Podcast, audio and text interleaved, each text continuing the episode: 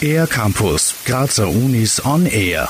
Eine Krebsdiagnose früher stellen können. Das könnte sehr bald möglich sein. Die MedUni Graz koordiniert ein von der Europäischen Kommission gefördertes Projekt. Es geht darum, DNA-Sequenzierungen rascher und kostengünstiger zu machen und standardisierte Analyseprozesse für die Routinediagnose von Krebserkrankungen zu etablieren. Kurt Sattlokal vom Diagnostik- und Forschungsinstitut für Pathologie der MedUni Graz. Einerseits wollen wir die Analyseergebnisse von äh, dieser Sequenziermethodik stabiler und robuster machen. Des Weiteren versuchen wir, die Information, die man mit Next Generation Sequencing generiert, besser für Ärzte nutzbar zu machen. Und zwar, dass Ärzte direkt beim Patienten hier Entscheidungen treffen können und all die Information entsprechend aufbereitet bekommen, der Ansatz ist getrieben vom Bedarf auf der klinischen Seite und auf der Ebene der Patientinnen und Patienten, erklärt Projektkoordinator Kurt Sattlukal. Wichtig ist auch, dass diese Ergebnisse von diesen Untersuchungen Patienten erklärt werden können. Wir arbeiten deshalb auch sehr viel mit den großen Patientenorganisationen zusammen. Und ein weiteres Ziel ist, den Kosten-Nutzen-Verhältnis äh, dieser analytischen Methodik zu verbessern.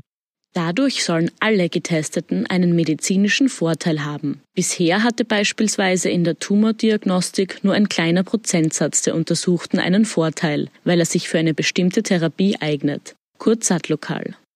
Das wollen wir verbessern, indem wir hier auch Informationen erheben, die unabhängig von diesen Genveränderungen bei den Tumoren wichtig für die Patientenversorgung sind. Und zwar diese Veränderungen betreffen genetische Varianten, die die Wirkung von Medikamenten generell beeinflussen.